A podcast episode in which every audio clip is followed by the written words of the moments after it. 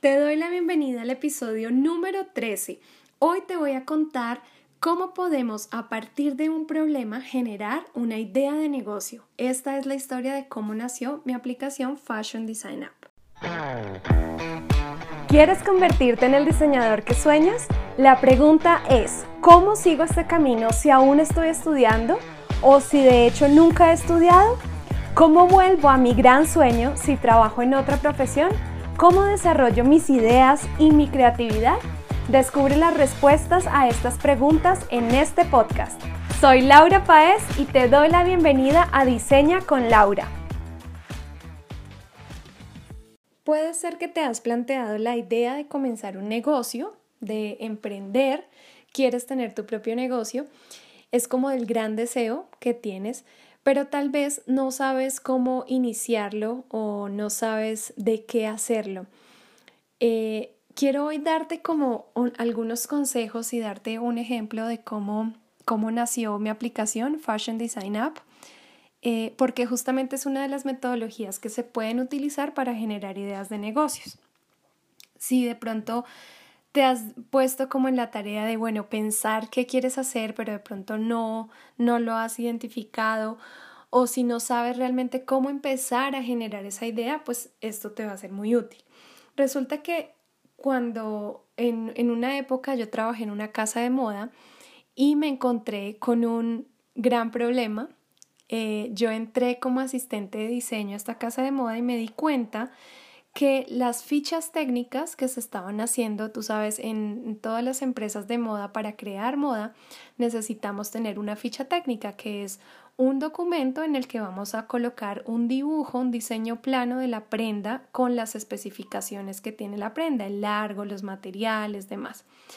Y resulta que para mi sorpresa, cuando yo entré, me di cuenta que esta ficha técnica la estaba haciendo no el diseñador, no nadie en el equipo de diseño, sino una persona administrativa que no había dibujado, que no sabía de diseño, sino que simplemente era la que podía hacerlo por X o Y motivo. Digamos que, claro, el ritmo en una casa de moda es muy, muy complicado, siempre hay mucho, mucho trabajo y hay que estar muy, digamos, eh, diseñando y proponiendo muy rápido y no había una figura o una persona que las hiciera. Entonces, cuando yo entro como asistente de diseño, precisamente eh, hago esta labor y pues obviamente toda la parte de diseño y de propuestas de las fichas técnicas.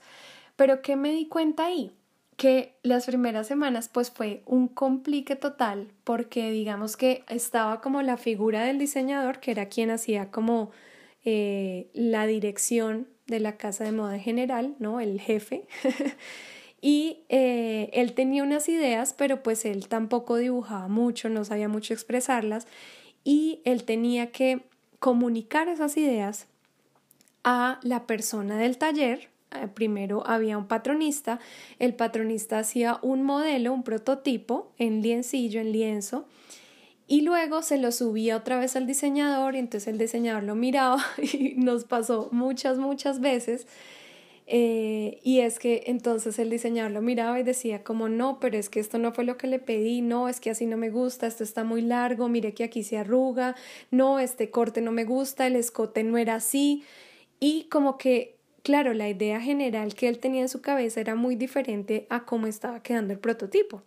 Y esto no pasaba una vez, podían pasar cinco veces, diez veces con el mismo prototipo. Entonces perdíamos mucho tiempo, mucho dinero. Era liencillo, sí, no es un material tan costoso, pero igual eran muchas pruebas, mucho tiempo de uno de los mejores patronistas del lugar haciendo todo el tema de los prototipos para que realmente a él no le gustaran. Y cuando me di cuenta que era lo que estaba pasando, era que justamente la persona, claro, el diseñador tenía una idea y la persona administrativa trataba de copiarle la idea en un garabato porque pues realmente no era un dibujo técnico ni mucho menos, era lo que ella podía hacer. Em, y luego le llevaba esa ficha técnica a la persona que tenía que hacer el, el patrón, el primer prototipo, y él lo desarrollaba y subía y le, le hacían todas las correcciones y pues no era lo que el, el diseñador esperaba. Entonces, esto fue un gran problema Y cuando yo identifiqué esto me puse a pensar, wow, esto no solamente se debe vivir aquí, o sea, debe pasar en muchos, muchos lugares. Y me puse a investigar precisamente en otros talleres de confección, en, en diferentes, digamos, lugares, no solamente casas de moda, sino también talleres, diseñadores independientes, cómo era el tema. Y me di cuenta que era una necesidad, o sea, el tema de poder plasmar una idea, poder comunicar la idea específica de lo que estás queriendo, ya sea que sea a tu propio taller, a una maquila que estés tercerizando o incluso a tu cliente, es muy importante porque si el diseñador no tiene definido qué quiere, pues menos va a poder comunicarlo y menos van a poder interpretarlo las personas del taller. Entonces, a partir de ahí fue que nació mi idea para hacer la aplicación y por eso mi idea era justamente que una persona que ni siquiera supiera de dibujo tuviera la capacidad de diseñar en cinco minutos en su dispositivo móvil, ¿sí? Ese fue como todo la, la inspiración para la aplicación. Entonces, fíjate que a raíz de identificar un problema, que era un problema que sí requería mucho tiempo y dinero, pero era un problema sencillo, ¿sí? Con una, una persona que pudiera hacer estos dibujos, en ese caso fui yo, o una herramienta que te lo permitiera hacer, era muy fácil de solucionar. Y por eso digamos que la aplicación ha tenido también mucho éxito. Entonces, quiero que veas a tu alrededor, cuando estés pensando en crear un negocio, qué problemas hay que tú puedas solucionar o qué es lo que está fallando en ciertos procesos, ¿sí? ¿Qué es lo que las personas a las cuales tú te quieres dirigir están teniendo algún reto, alguna dificultad? ¿Sí? Porque justamente también cuando lancé la aplicación era porque en ese momento yo ya tenía una comunidad construida y yo ya sabía cuál era el reto de mi comunidad, que era precisamente ese, plasmar sus ideas, poder pasar eso que te imaginas a ya verlo, a hacerlo tangible. ¿Sí? Por lo menos en un dibujo. Entonces, fíjate que cuando identificamos esos retos en nuestra audiencia, en nuestro perfil de cliente, es ahí donde están las oportunidades de negocio.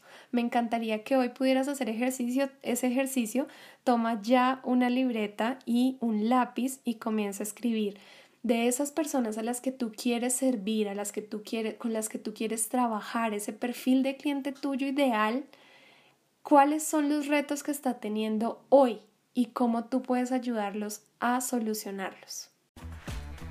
Hemos llegado al final de este episodio. Recuerda visitar laurapaez.com para seguir aprendiendo de diseño e ilustración de moda. Y también recuerda visitar nuestra academia virtual de fademi.com.